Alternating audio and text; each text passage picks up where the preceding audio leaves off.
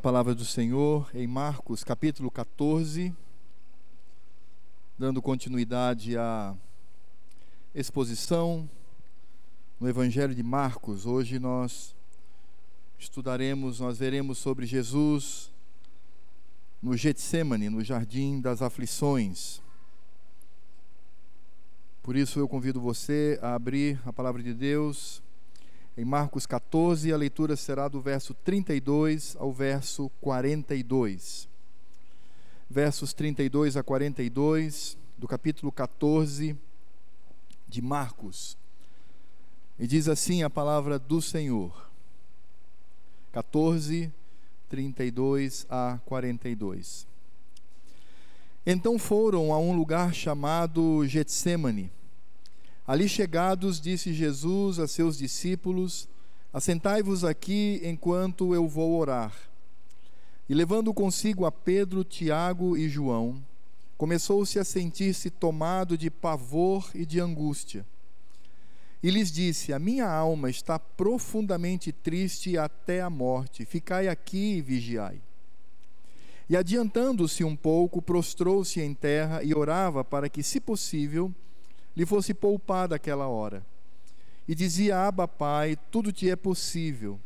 Passa de mim este cálice. Contudo, não seja o que eu quero, e sim o que tu queres. Voltando, achou-os dormindo e disse a Pedro: Simão, tu dormes? Não pudeste vigiar nem uma hora? Vigiai e orai, para que não entreis em tentação. O espírito, na verdade, está pronto, mas a carne é fraca. Retirando-se de novo, orou repetindo as mesmas palavras. Voltando, achou-os outra vez dormindo, porque os seus olhos estavam pesados e não sabiam o que lhe responder. E veio pela terceira vez e, e disse-lhes: Ainda dormis e repousais? Basta, chegou a hora. O filho do homem está sendo entregue nas mãos dos pecadores. Levantai-vos, vamos, eis que o traidor se aproxima. Irmãos, nós estamos chegando ao que poderíamos chamar de o ápice do Evangelho. Estamos chegando ao ponto mais dramático de toda esta narrativa. E se fôssemos comparar com uma encenação, seria o clímax do roteiro, seria o clímax na vida do Senhor Jesus e de fato foi. E nós percebemos que Marcos ele ele retrata o Senhor Jesus orando e percebemos isso em outros textos, por exemplo, em Marcos capítulo 1, verso 35, fala sobre o Senhor Jesus em oração. No capítulo 6, verso 46, quando fala sobre a escolha ali dos discípulos, ou próximo à escolha dos discípulos, também percebemos Marcos falando do Senhor Jesus em oração. Mas percebam que no capítulo 1, verso 35 e no capítulo 6 de 46, Marcos não traz o que Jesus orou, ou seja, o conteúdo da sua oração. Ele traz apenas a informação de que o Senhor Jesus foi para o monte orar. Mas aqui onde nós encontramos a terceira vez em que Marcos ele mostra o Senhor Jesus em oração. Ele vai trazer aqui riquezas de detalhe. São detalhes trazidos para que entendamos o que de fato está acontecendo com o Senhor. É um momento dramático, é um momento triste, é um momento profundo.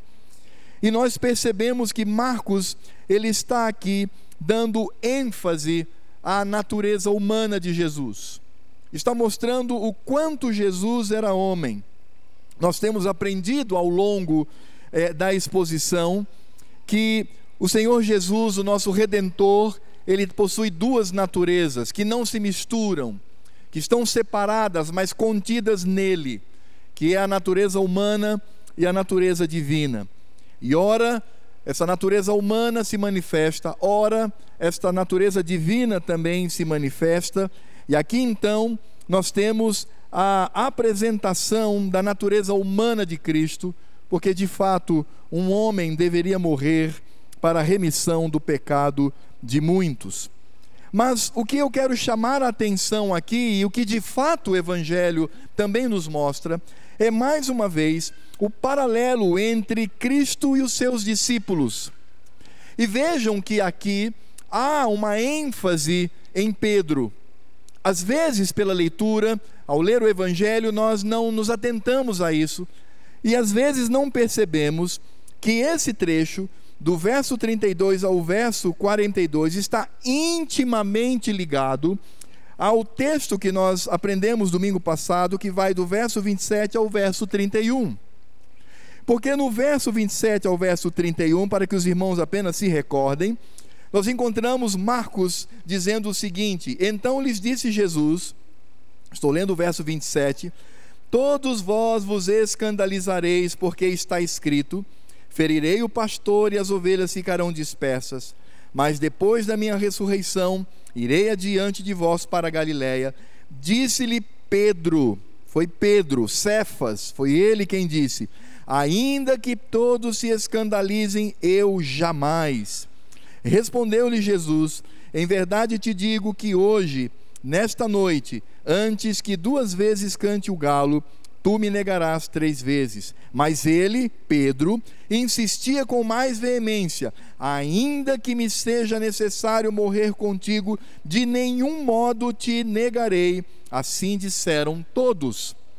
E nós aprendemos que aqui nós temos a arrogância de Pedro, porque ele desmente a Jesus, ele chama Jesus de mentiroso, porque Jesus falou que eles iriam ficar dispersos, mas ele diz: não, não, não. Isso que o Senhor está falando não é verdade. Eu vou estar contigo, eu não te abandonarei, eu estarei o tempo todo. Se necessário for, morrerei contigo. Então percebam a arrogância de Pedro, contradizendo o que a palavra de Deus revela. E a palavra de Deus revela a nossa humanidade, a nossa pequenez, mas às vezes tentando soerguer essa pequenez pela palavra arrogante, por um coração orgulhoso. E Jesus então afirma que Pedro iria inclusive negá-lo. Mas nós vamos perceber que a contradição daquilo que Pedro falou, estarei contigo, conte comigo, já começa aqui em Getsemane. Os discípulos já mostram de fato quem eles são e aí nós vamos ver um paralelo entre a palavra dita: Estou contigo, Senhor, morrerei por ti se necessário for. Conte comigo, estaremos juntos. Uma palavra que vem do Espírito, mas percebemos na prática, na manifestação do corpo, na manifestação da carne, covardia e mentira. E é exatamente isso que o Evangelho de Marcos quer nos mostrar aqui. Ele não apenas quer mostrar a agonia do Senhor, não quer mostrar apenas o sofrimento do Senhor, mas também quer demonstrar aqui, mais uma vez, trazendo o paralelo entre Cristo, Pedro e os discípulos. E aí percebam que ah, esse texto ele pode ser dividido da, da, da seguinte maneira: primeiro, percebemos aqui uma ordem do Senhor aos discípulos. Cristo, ele está ordenando os discípulos a tomarem uma posição.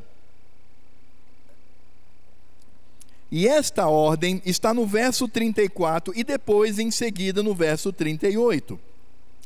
No verso 34 diz: E lhes disse: A minha alma está profundamente triste até a morte, ficai aqui e vigiai.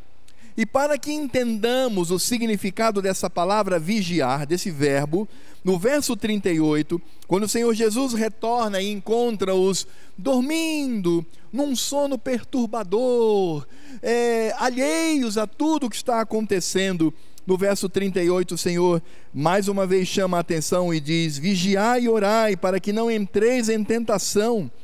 O espírito, na verdade, está pronto, mas a carne é fraca. E aí nós percebemos, irmãos, que o Senhor Jesus ele faz um paralelo entre o espírito e a carne. E vejam que esse paralelo, ele não pode ser percebido como a filosofia grega, por exemplo. Os gregos diziam erroneamente que a carne ela é toda maldade e o espírito é todo bondade. Então, tudo que está ligado à matéria está ligado necessariamente ao pecado, tudo que é espírito está ligado à bondade e infelizmente muitas igrejas cristãs elas assumem essa posição. Existe, por exemplo, uma teologia que afirma sobre dicotomia e tricotomia. Essa teologia ela não é bíblica, ela é grega. Porque quando eu digo, falo sobre dicotomia, que Jesus, é, o ser humano, ele é corpo e alma, no sentido de que o corpo é um copo e a alma é como se fosse o líquido colocado ali dentro estabelecendo uma separação essencial, uma separação entre alma e espírito, no sentido de que é como se o corpo contivesse uma alma. Nesse mesmo sentido, como eu disse para os irmãos, como um copo possui água, isso de fato demonstra uma mentalidade que não é bíblica. É por isso que quando nós percebemos alguém falando sobre a morte de alguém, diz o corpo de Fulano. Então é o corpo dele, ele não está mais lá, só está o corpo dele.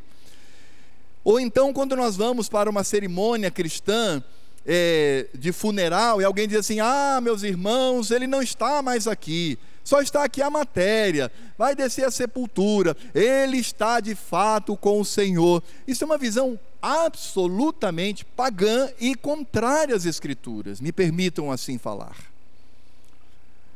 Porque a palavra de Deus ela nos trata como uma só coisa. O que acontece quando uma pessoa morre e o corpo dela baixa a sepultura? Quando as Escrituras enfatizam o corpo, ela diz que a pessoa está dormindo. É por isso que os adventistas, eles também erram quando eles dizem que quando a pessoa morre, ele dorme e aguarda e o espírito dele não vai para lugar nenhum, também dorme junto com o corpo e de fato isso também é estranho às escrituras. Quando se olha para a pessoa, o corpo da pessoa é a pessoa que está dormindo. E o seu espírito vai a Deus ou vai para um lugar aguardando o julgamento. Então, o que acontece quando uma pessoa morre é como se você pegasse uma página, uma, uma, uma folha de papel e rasgasse ao meio. Veja, você está rasgando. Você não está derramando a água que está no copo, você está rasgando uma folha de papel. E isso significa dizer que a parte espiritual, sim, porque somos corpo e somos espírito, mas isso é uma coisa só, não há uma separação disto. É por isso que quando nós estivermos na eternidade com Cristo, nós estaremos com corpo, alma, espírito, coração. E aí, se nós fôssemos fazer uma divisão conforme as Escrituras, quando a palavra de Deus diz que nós devemos agir com toda a nossa força, nossa carne, nossa alma, nosso coração, nossa mente, isso está falando do homem como uma coisa só, e que ali se manifestam então todas as potencialidades que Deus tem tratado.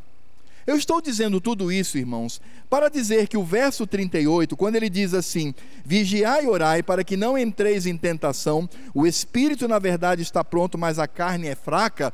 Muitos são tentados a pensar dessa forma. Ó, tá vendo? Jesus está dizendo aqui, ó, o espírito é forte, a carne é que é fraca. Não. Na verdade, o que o Senhor está falando aqui falando sobre a fraqueza do corpo e essa fortaleza do espírito, ele está falando aqui de o paralelo entre o que eu acho que vai acontecer, o que eu penso ser e o que eu sou de verdade.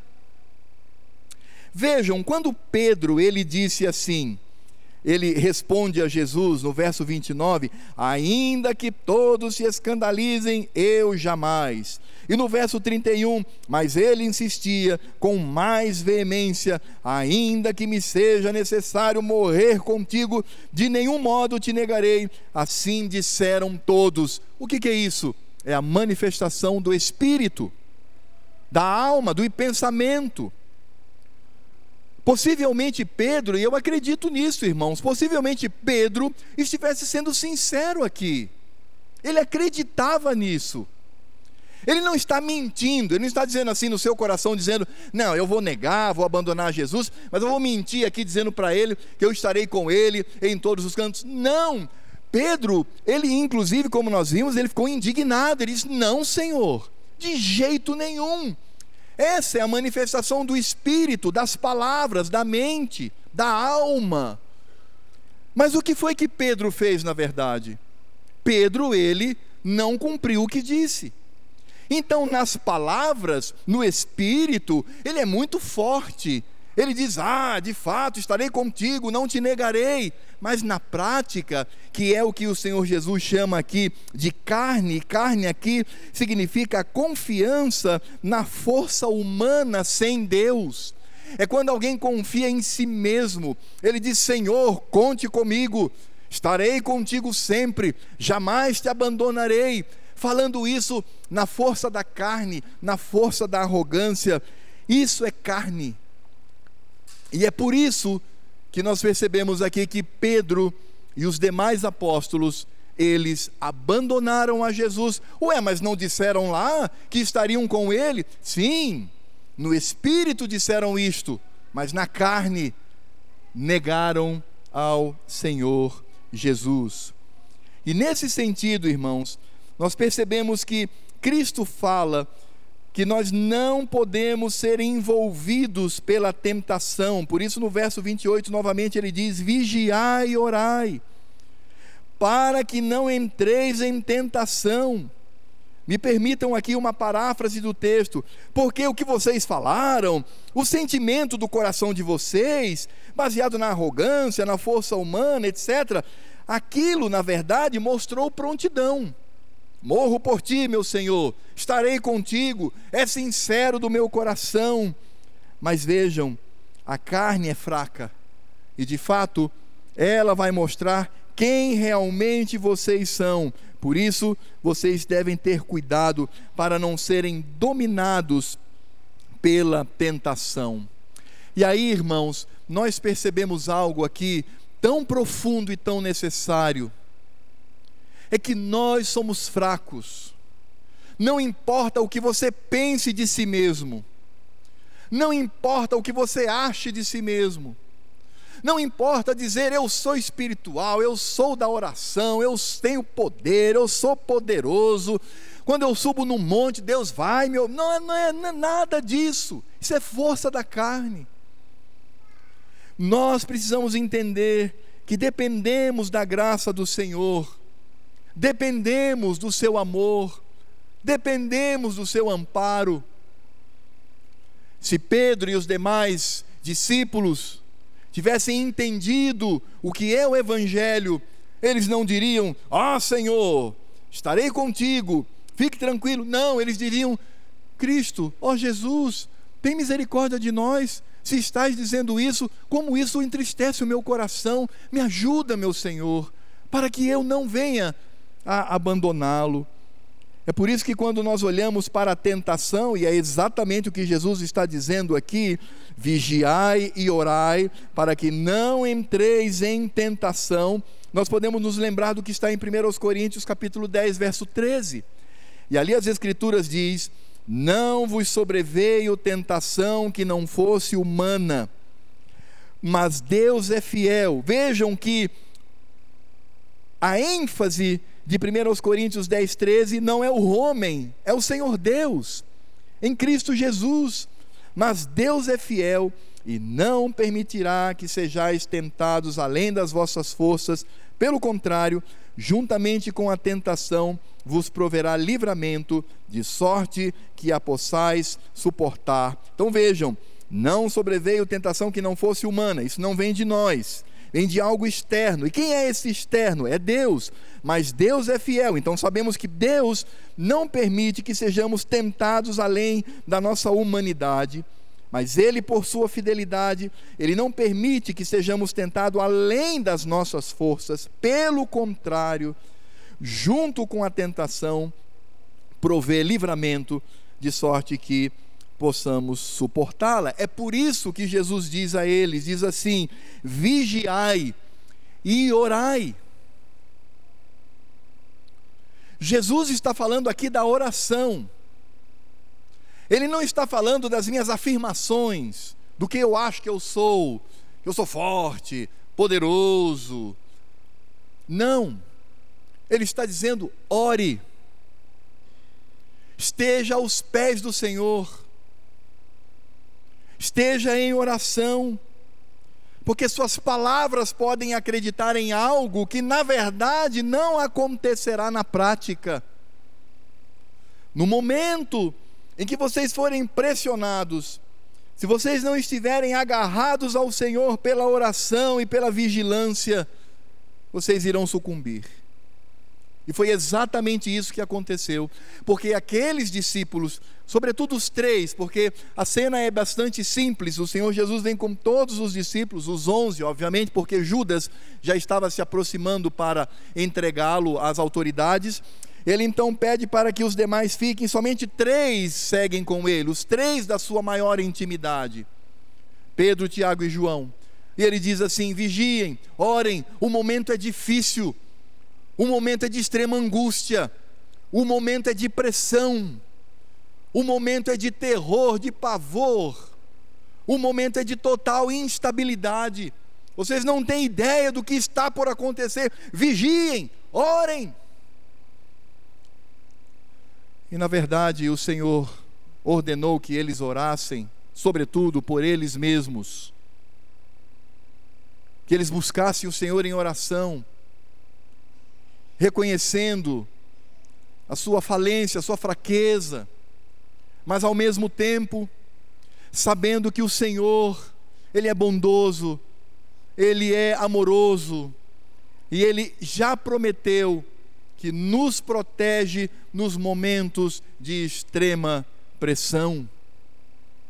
É por isso que eu não tenho dúvidas de que quando Jó ele recebe todas aquelas notícias, ele sai, se ajoelha e a palavra dele é simples. Ele diz: O Senhor deu, o Senhor tirou, louvado seja o nome do Senhor. Ali ele estava fortalecido pelo Espírito de Cristo, pelo Espírito do Pai até porque ele era um homem de oração, ele era um homem que estava aos pés do Senhor.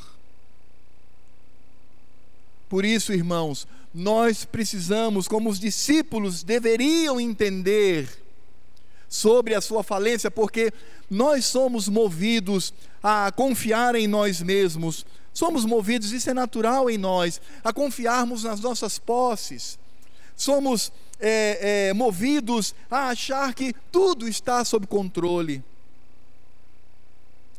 É por isso que quando nós somos acometidos por uma tragédia, por uma pressão, muitos crentes, mas ficam absolutamente desestabilizados, porque confiaram na carne, confiaram na sua força carnal, que é traiçoeira, e enganavam-se a si mesmos, no espírito, dizendo: Eu estou forte, eu de fato estou pronto, meu Senhor.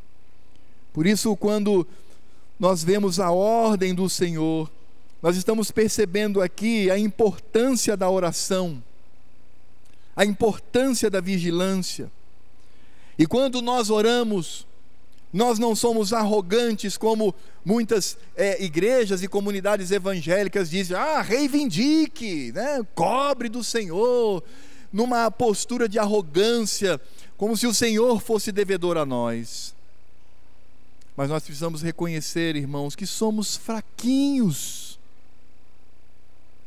somos tendentes ao abandono, somos covardes somos medrosos.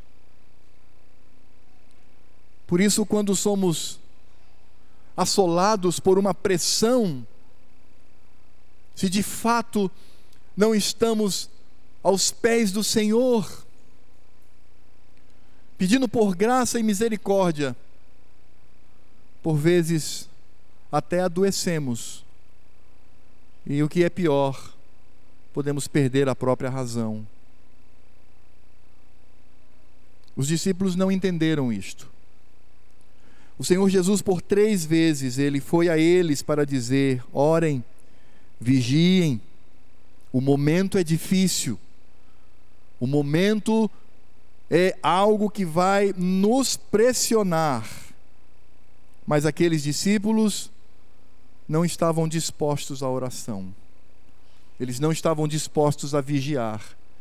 Eles estavam querendo, na verdade, era ceder ao seu sono perturbador, um sono estranho, um sono que nos faz pensar que todas as coisas estão seguras em mim mesmo e nas circunstâncias que me rodeiam.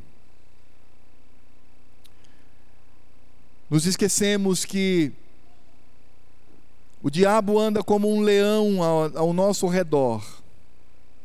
E você imagina uma fera rodeando-nos, a nós, a nossa família, com um olhar de ódio. E o que ele quer é nos destruir. Mas pior do que isso, é o mundo que traz essa ideia de aspas, porque eu odeio essa expressão, aspas, empoderamento. Onde as pessoas elas são fortalecidas, e não me refiro apenas às mulheres no feminismo, mas os homens também. A ideia de um poder inato, que advém da minha inteligência, da minha saúde, da minha força física. O mundo diz isso.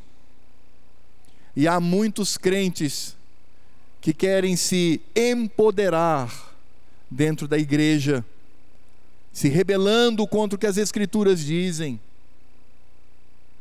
Muitos querem se rebelar contra a ordem do Senhor, que está lá e é firme e que não muda, e nós queremos mudar, porque queremos manifestar uma força interior, mas pior do que o mundo Veja, Satanás, o mundo é pior que Satanás. Existe algo que é pior do que o mundo. É a nossa carne. É a nossa fraqueza. As escrituras dizem, irmãos, que a nossa carne ela é birrenta. Ela é encrenqueira. Ela tem espírito de guerra, de luta. E ela luta contra o Espírito Santo de Cristo. É uma luta interna. Isto não significa dizer que o Espírito de Cristo está em pé de igualdade com a nossa carnalidade. Não, isso é bobagem. Mas significa dizer que a nossa carne luta para que manifestemos as obras que provêm dela mesma. E para que não manifestemos o fruto do Espírito Santo. E é por isso que o Senhor Jesus disse àqueles homens: vigiai e orai, para que não entreis em tentação. O espírito, na verdade, está pronto. Se eu perguntar agora de novo, vocês estão comigo? Sim, Senhor, mas a carne é fraca. O verdadeiro eu é fraco. Embora eu me engane achando que sou forte, por isso eu preciso olhar para as promessas do Senhor, saber que a tentação vem, mas o Senhor, por misericórdia, faz aquilo que lemos em 1 Coríntios 10, 13. Ele nos sustenta, e é lindo quando Paulo diz que junto com a tentação vem livramento, é como se nós estivéssemos numa sala escura turbulenta, não sabemos o que fazer e de repente abre uma porta com uma luz intensa ao fundo, e eu olho para aquela porta e é como se uma voz dissesse: Filho, corra, saia daí por aquela porta. É Deus agindo na nossa vida. Mas aqueles discípulos não entenderam isto. Eles dormiram. Eles não vigiaram eles confiaram em si mesmos. Eles não lutaram contra o sono, mas cederam para o seu conforto pessoal. Por isso, sabemos o resultado disto. Sabemos o que de fato aconteceu. E há algo que eu quero chamar a atenção aqui para os irmãos, é que quando o Senhor Jesus ele volta para os discípulos, veja, ele não fala para todos. No verso 37, acompanhe comigo, diz Marcos: voltando, Jesus achou-os dormindo E disse a. O que está escrito aí na sua Bíblia, meu irmão? E disse a. Agora você sabe por que Cristo disse a Pedro. Ele falou com os três, mas ele dirigiu a sua palavra a Pedro. E aí então ele disse: Simão, tu dormes, não pudeste vigiar nem uma hora, você que disse que estaria comigo, você que disse que morreria comigo, você que disse que estaria sempre ao meu lado, dizendo que as minhas palavras eram palavras mentirosas.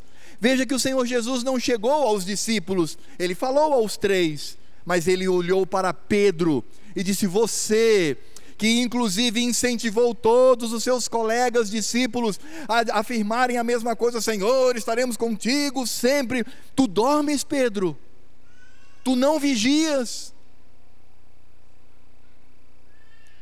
Porque de fato Pedro, ele confiava na sua carne, ele não confiava no Senhor.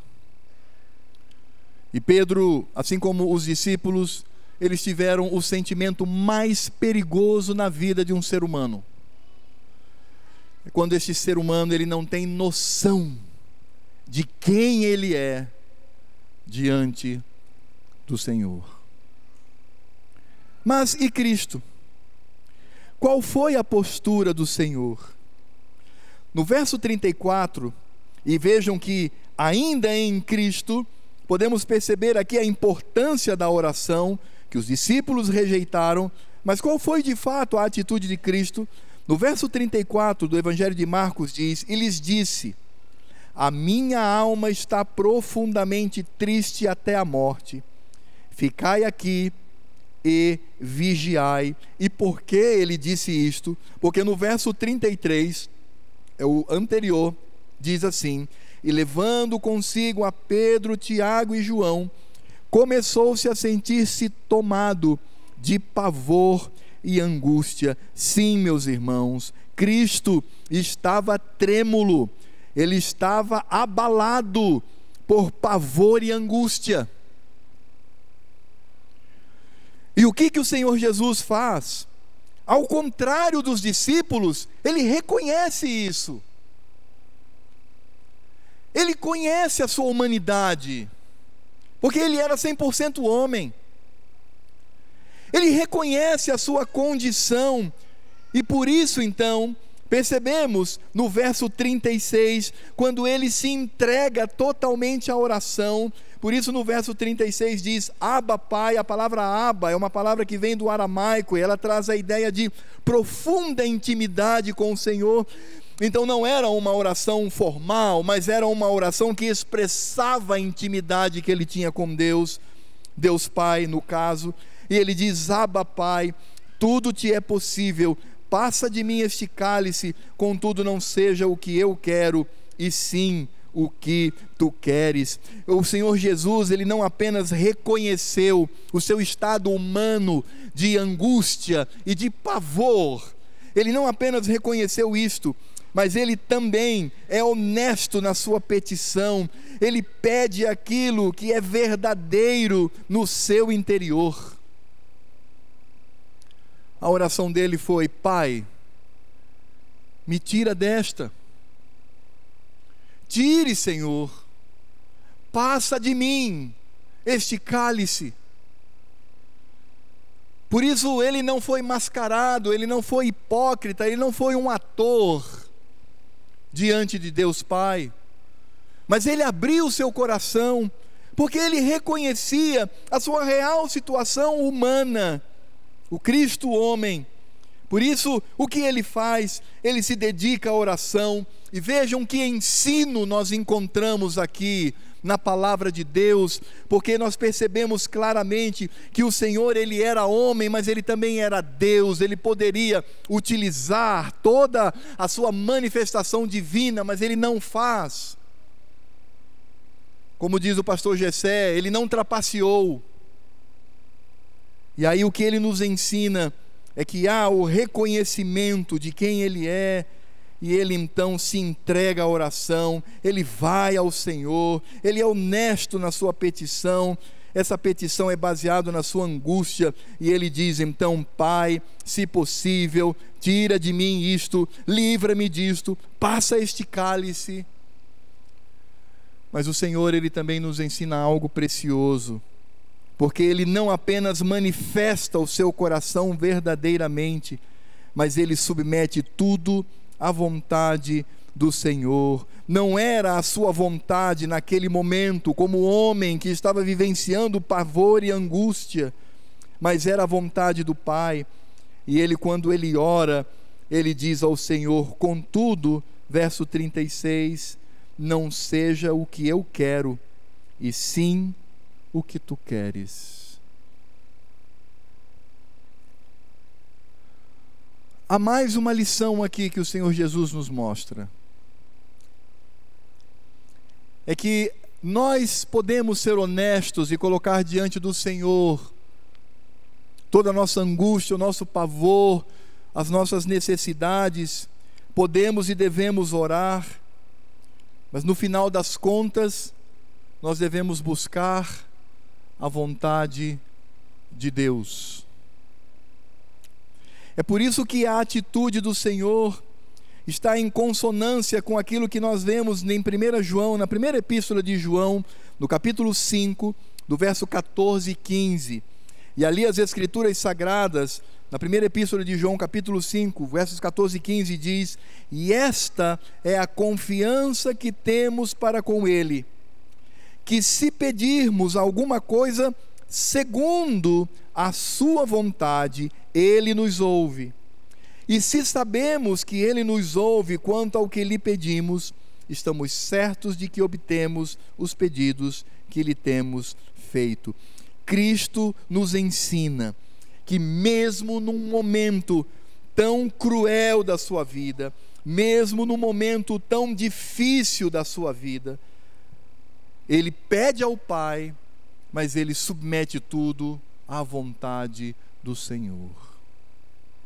Não é o que eu quero, meu Pai, mas o que tu queres. O que eu quero, meu Pai, é que este cálice passe de mim, mas não é a minha vontade, é a tua vontade. Cumpre a tua vontade, para que a glória se manifeste no teu trono de poder, de soberania e de reinado. E é interessante, irmãos, porque de fato o Pai respondeu positivamente à oração do Senhor. O Pai fez a sua própria vontade e fez do seu filho um vitorioso em seu propósito. Cristo, como homem, cheio de pavor e angústia, com a sua, o seu corpo, a sua carne tremendo, tal era a emoção. Outros evangelistas dizem que ele suou e o seu suor poderia ser comparado a gotas de sangue, uma angústia profunda não é angústia de mimado, não. Não é mimozinho, mimimizinho, não. Era angústia profunda. Mas ele diz: Seja feita a tua vontade, meu Pai. E o Senhor faz a sua vontade própria. E por isso Cristo, ele foi vencedor em seu propósito de ser o redentor sobre a nossa vida.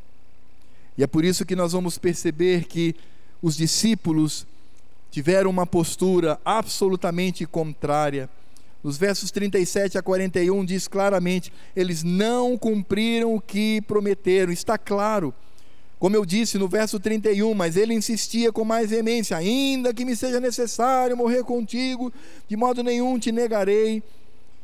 E vejam que aqui, nesse sentido, eles descumprem tudo aquilo que haviam dito ao Senhor. O Senhor ainda chama a atenção deles: olha, o Espírito, esse teu, esse teu sentimento aí pode estar pronto, mas é, vocês de fato são fracos. Orem, busquem ao Senhor. Mas eles dormiram no momento crucial para Cristo. Eles negligenciaram a oração. E ao contrário de Cristo, que seguiu a vontade do Pai, eles, e, e por isso temos aí a vitória do Senhor, percebemos que os discípulos foram derrotados no momento da crucificação. Por isso, irmãos, o Senhor Jesus chama a atenção para de fato olharmos para o nosso coração como traiçoeiro, mas ao mesmo tempo, ele nos leva a contemplar pela fé a graça e a misericórdia do Senhor. Você sabe por que eu e você estamos aqui nessa noite, irmãos? Em comunhão com Ele, em comunhão com Cristo, em comunhão com os irmãos, cultuando ao Senhor. Sabe por quê? Porque Deus, por Sua graça, nos sustentou até aqui. E temos a confiança de que Ele há de nos sustentar até o dia em que estivermos nas bodas do Cordeiro. Este é o sentimento. Assim é o coração do crente. Quando ele desenvolve no seu interior amor, desenvolve no seu interior gratidão pelo Senhor, porque podemos afirmar, apesar do que somos, a despeito do nosso pecado, o Senhor nos conduz em segurança, por graça, amor e misericórdia. E sabe por que eu afirmo isto? Falando sobre a graça, o amor e a misericórdia? Porque nesse trecho, nesse texto de Marcos, não vemos apenas a importância da oração e como meu coração deve estar diante disso, mas Marcos ele também nos mostra o amor do Senhor, o amor de Cristo aos eleitos de Deus. Tudo isto que Cristo está passando agora no jardim da aflição, no jardim do Getsemane, no Jardim das Oliveiras, o que ele está passando aqui, irmãos, nesse início da sua morte, do seu sofrimento vicário, da sua morte na cruz, ele faz isso por amor. E aqui então percebemos o grande amor do Senhor quando ele passa por esse momento, mas nós precisamos nos lembrar que o amor de Cristo, na sua humilhação, não começa aqui. De fato, a humilhação de Cristo por amor de nós, é por isso que ele se esvazia da sua glória. A humilhação de Cristo não começa na cruz, não começa no Getsemane, não começa na ceia, mas a humilhação de Cristo começa no momento em que o Deus Todo-Poderoso aquele por meio de quem todas as coisas foram criadas e para ele foram criadas, aquele que sustenta o universo, aquele que tem comunhão íntima com o Pai e é Deus poderoso sobre todos, se torna uma célula, uma célulazinha presa ao útero de uma mulher pecadora. É aí que começa a humilhação de Cristo. No momento em que o Espírito Santo, pelo poder de Deus, faz com que Maria fique grávida de forma miraculosa, no momento em que aquela célulazinha está no útero de Maria, Naquele momento em que aquela célulazinha vai se desenvolvendo, tendo o seu coração batendo, o sangue correndo pelas veias, ele vai se formando, preso ali aquele útero, e ele nasce, e quando nasce, ele depende da sua mãe para que o alimente, ele depende de seus pais para que o sustentem. Todo esse processo é o processo da humilhação de Cristo por amor de você e de mim. Ele fez isto por amor. E agora, por amor, ele experimenta o abandono dos seus discípulos que dormiam. E vejam que aqui inicia um processo na vida de Jesus, onde ele vai ficar sozinho, abandonado por todos. E ele está prestes a enfrentar a violência extrema e a morte. Ele está prestes a experimentar o ódio de homens ímpios. Ele está prestes a ser lacerado, violentado, esmurrado, pregado na cruz, levar chibatadas por homens ímpios. Ele, sendo Deus encarnado, sendo rejeitado desta forma pelos homens. Esta é a humilhação de Cristo. Mas, meus irmãos, como entender esta expressão que Marcos nos traz? No verso 33 diz: E levando consigo a Pedro, Tiago e João, começou-se a sentir-se tomado de pavor e angústia. No verso 34, e disse-lhes: A minha alma está profundamente triste até a morte, ficai aqui e vigiai. E aí no verso 36, ele ora dizendo: Abba, Pai tudo te é possível, passa de mim este cálice. A pergunta que nós poderíamos fazer, irmãos, neste momento é: do que Jesus está falando aqui? Por que ele ficou cheio de pavor e angústia? Talvez alguns poderiam dizer: ah, é porque ele agora vai ser abandonado pelos discípulos, os discípulos vão deixá-lo sozinho. No momento crucial, mas não faz o menor sentido.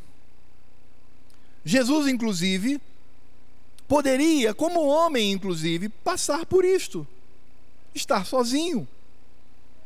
Não há nenhum problema com relação a isso. Outros poderiam dizer: não, Jesus aqui ele está pensando no que ele iria sofrer, a dor, é, levar as chibatadas, carregar a cruz, ser colocado lá e, e sofrer aquela dor terrível quando expusermos, se for da vontade de Deus, sobre a crucificação. Eu quero trazer, inclusive, por meio de laudos médicos, o que era o que um crucificado sentia na cruz, como ele morria e quem sabe Jesus estava agora apavorado com medo de morrer. Não, irmãos, não. Porque senão Jesus seria menor do que os mártires da fé. O próprio Pedro, convertido, e agora entendendo o Evangelho, ele foi crucificado, e segundo a tradição cristã, de cabeça para baixo. Muitos foram mortos, Muitos enfrentaram. Paulo, quando ele vai enfrentar a morte, ele diz: Porque combati o bom combate, completei a carreira, guardei a fé, agora o que me aguarda é a coroa viva, que Cristo dará a mim e a todos que amam Sua vinda. Jesus seria talvez é, menos que isto? Não. Jesus não está com medo da morte, ele não está com medo de apanhar, ele não está com medo de sofrer, não é isto. Irmãos, eu estou convencido de que esta oração de Jesus no verso 36, quando ele diz: Abba, Pai, tudo te é possível, passa de mim este cálice, e ele fala isto com a alma profundamente apavorada e angustiada. Nós entendemos esta oração do Senhor Jesus quando nós olhamos para a crucificação e quando nós percebemos que o Senhor, ele na cruz, ele brada mais uma vez, numa oração que vem do fundo da sua alma. E vocês sabem qual é? Quando ele grita no patíbulo: Deus meu, Deus meu, por que me abandonastes? E isto não significa dizer que o pai o traiu. Porque Jesus sabia que isto iria acontecer, tanto que, ora, passa de mim este cálice. O que acontece é que Jesus, por amor de você, meu irmão, por amor a mim, ele que era o Deus Filho, e ainda é, mas me refiro neste momento da oração no Getsemane, ele que era o Deus Todo-Poderoso, Cristo, mesmo tendo se esvaziado da sua glória, mesmo tendo encarnado para suportar e viver as nossas fraquezas, excetuando o pecado, desde a eternidade, desde tempos é, é, é, incompreensíveis antes da criação de tudo, na eternidade que para nossa concepção está para trás, Cristo estava sempre em comunhão com o Pai. Ele nunca estivera separado de seu Pai celeste. Ele, como Deus Filho, ele estava constantemente com o Senhor, e mesmo quando ele encarna, ele está sempre em comunhão com o Pai. É por isso que ele separa tempo precioso e de qualidade para orar, porque ele estava sempre em comunhão com o Pai. Essa comunhão não se encerrou em momento algum até a cruz, em momento algum Cristo se distanciou ou o Pai se distanciou dele. Eles eram um pai e filho, como Deus, vivendo comunhão, vivendo o amor, o entrelaçamento, o aconchego que vivenciaram por toda a eternidade. Mas na cruz do Calvário, quando ele tomou os seus pecados, os seus e os meus, sobre si, quando Cristo, por amor a você e a mim, se tornou pecado, para morrer naquela cruz, Deus Pai, que não contempla, que não pactua, e que não tem comunhão com o pecado, deu as costas para o seu filho. E naquele momento em que Cristo ele brada com, a plenos pulmões, dizendo: Deus meu, Deus meu, por que me desamparastes? Ali Cristo estava sozinho no universo, abandonado pelos seus, abandonado por seu Pai Celeste. Este foi o momento mais duro e difícil do nosso redentor. Não foi o abandono dos discípulos, não foi foram as chibatadas, os pregos, não foram os insultos. Todo este momento ele estava em silêncio.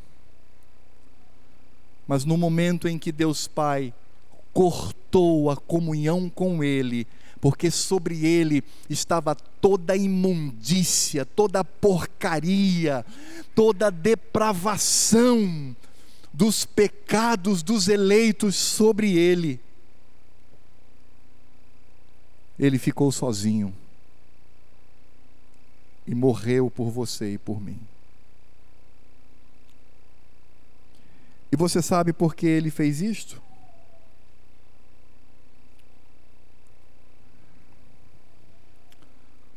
Porque Ele nos amou.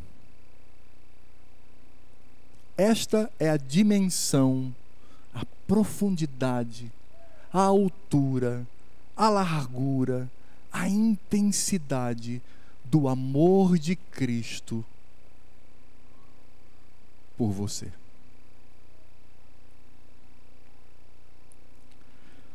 E a pergunta que podemos fazer diante disto tamanho sofrimento que nenhum homem suportou até então. A pergunta que fazemos é: como não amar a este Cristo? Como não amá-lo? Como não glorificá-lo? Como não nos alegrar nele? Porque quando falamos sobre a tentação de que o Senhor nos sustenta e nós iremos para o céu. Meu irmão, você vai para o céu, você vai viver eternamente com o Senhor, com o corpo transformado, vivendo toda a festa, toda a alegria. Tudo que irá acontecer, você fará parte daquilo, porque o Senhor vai levá-lo com mão segura até aquele momento. Mas para que isto acontecesse, fora necessário que Cristo passasse por estes momentos, inclusive este pior momento dele, quando o pai lhe vira as costas e ele morre sozinho cheio dos nossos pecados. Cristo não pecou, ele se fez por você. E quais seriam as aplicações que poderíamos trazer para o nosso dia a dia? Pensando nessa semana, como é que nós podemos vivenciar essa dependência pela oração e tanto amor de Cristo por nós? Irmãos, em primeiro lugar, a gente precisa lembrar quão pesada foi a carga do nosso pecado sobre Cristo. É por isso que flertar com o pecado, levar vida cristã relaxada, isso é uma desonra, isso é diminuição do sofrimento e da obra de Cristo, irmãos. Nós precisamos entender o peso da carga do meu pecado pessoal, do seu pecado pessoal sobre Cristo. E por isto, sustentados por Ele mesmo, devemos buscar uma vida de santidade. E quando pecarmos, devemos nos arrepender, ir aos seus pés e receber o seu perdão gracioso e cheio de amor. Cristo também nos ensina, irmãos, a importância da oração, sobretudo nos momentos críticos. O apóstolo Paulo, ele fala sobre colocar a armadura. E veja que quando o apóstolo Paulo fala sobre colocar a armadura, a armadura, ele usa uma expressão que às vezes passa despercebida. Ele diz para que enfrentemos o dia mal. Aquilo que os nossos pais puritanos chamavam de o pesadelo da alma. Por isso, irmãos, Cristo nos ensina a importância da oração, porque a oração coloca-nos no nosso devido lugar, de pessoas frágeis, fracas, que ainda pecam, mas que podem ser sustentadas pelas mãos do Senhor. A oração em momentos críticos da nossa vida, deve ser para isto. Devemos reconhecer, irmãos, o quão fracos somos, o quão tendentes à derrota somos, o quão volúveis nós somos. E por isso devemos dizer: Pai, sustenta-me na tua graça. Se possível, Senhor, passa de mim esta tragédia, mas que não seja feita a minha vontade, sim a tua vontade, porque na tua vontade eu sou mais que vencedor. Por isso, irmãos, não confie em você mesmo. Não caia nessa armadilha, armadilha do nosso coração. Mas busquemos o Senhor, vigiando e orando, sobretudo quanto aos ou nos momentos críticos.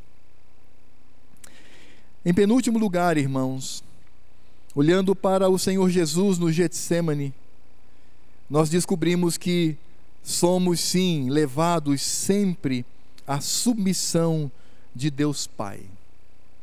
É a vontade dele, é para ele, para a glória do seu nome. Por isso, na oração devemos fazer como Cristo nos ensina, sermos sinceros. Não precisamos mascarar diante do Senhor, dizer, Pai, eu estou apavorado, eu estou com medo, eu estou indignado, Senhor, olha meu coração. E podemos afirmar, Senhor, livra-me de tudo isso, Senhor, vem com a tua mão poderosa e livra-me mas devemos sempre concluir dizendo: Que não seja feita a minha vontade, Senhor, e sim a tua vontade.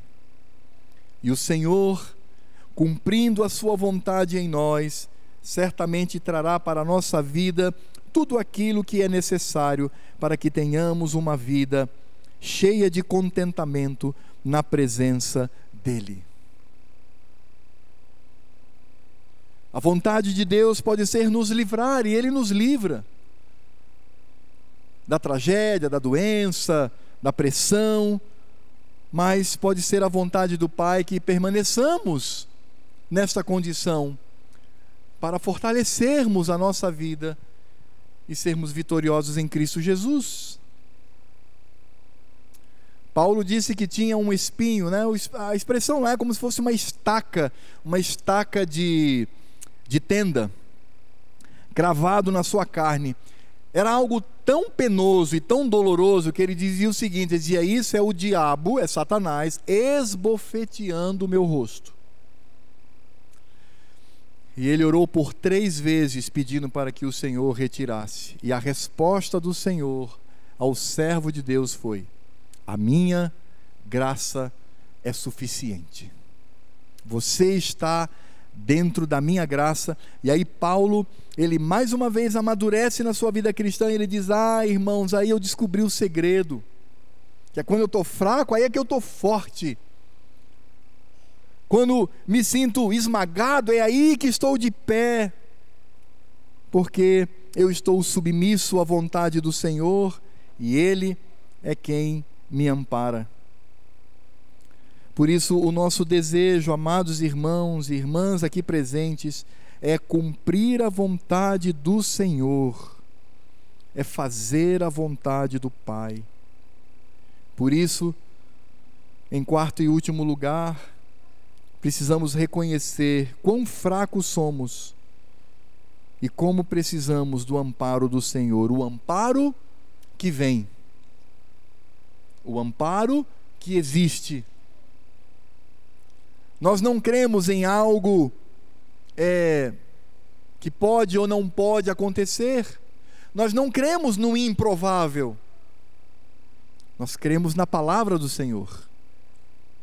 E Ele certamente nos ampara, Ele há de nos amparar, mesmo em momentos difíceis, momentos de extrema pressão, o Senhor há de nos amparar.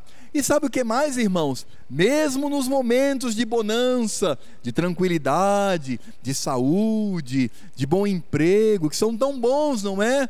Mas eu sempre digo que esses momentos de bonança são muito mais perigosos do que esses momentos de luta. Porque na bonança a gente tem a tendência de nos afastar do Senhor, de esquecer do Senhor. Não foi contra isso que os profetas do Velho Testamento brigaram e lutaram? Israel estava rica, poderosa, estava tranquila, livre e por causa disso se afastava do Senhor. Por isso, Precisamos reconhecer, irmãos, que a nossa fraqueza, ela se dá em qualquer instância, e eu repito, e eu gostaria que você guardasse isso no seu coração e na sua mente, os momentos mais perigosos na nossa vida são os momentos de bonança, os momentos de tranquilidade, os momentos em que não passamos de alguma forma por um problema maior. E é nesse sentido que precisamos clamar ao Senhor para que Ele nos ampare.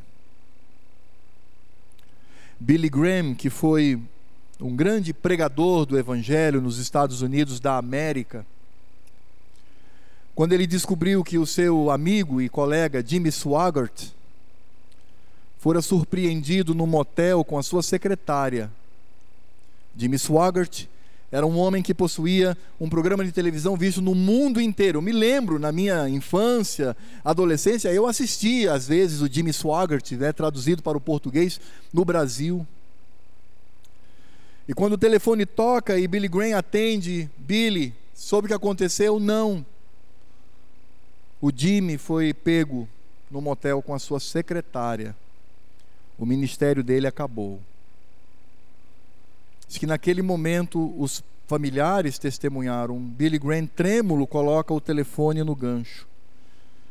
Ele entra em disparada no quarto, os pais, a esposa, o que foi que houve? Ele entrou no quarto e ele passou duas horas chorando, e clamando, dizendo: Senhor, tem misericórdia de mim. Que não sejam envergonhados por minha causa, ó Senhor. Tem misericórdia de mim. Vamos orar? Senhor Deus e Pai, nós louvamos e agradecemos pela tua palavra, porque ela traz o consolo e o alerta, ela nos quebranta e nos edifica, ela vem contra o nosso pecado, mas vem em favor de um coração contrito e arrependido. Ela vem de encontro à nossa arrogância, mas vem ao encontro da nossa humildade. Ó oh, Senhor, não somos melhores do que Cristo, aquele a quem cultuamos até aqui. Ele mesmo, como homem que era, reconheceu, ó Deus, a sua fraqueza humana e ele se rende aos teus pés, coisa que os discípulos não fizeram. Por isso percebemos a vitória do Senhor e a derrota daqueles que o seguiam no momento do Calvário. Embora depois esses irmãos, os discípulos, alguns inclusive se convertendo, nascendo de novo, experimentaram de fato o que é viver dependentes do Senhor. Ó oh, Pai, como precisamos entender o quão enganoso é o nosso coração. E mesmo em momentos trágicos ou momentos de bonança, de tranquilidade, somos tendentes, ó Pai, a nos afastar de Ti. Por isso a nossa oração é: Pai, tem misericórdia de nós. Tem misericórdia de nós. Tem misericórdia de nós. E é tão bom saber, meu Senhor, que quando oramos desta maneira, com sinceridade no coração, o Senhor nos abraça, o Senhor nos conduz em segurança e o Senhor lança o seu sorriso sobre nós. E tudo isto só é possível porque Cristo se entregou voluntariamente para morrer sozinho, abandonado por todos e por todos, na cruz do Calvário, por amor de nós.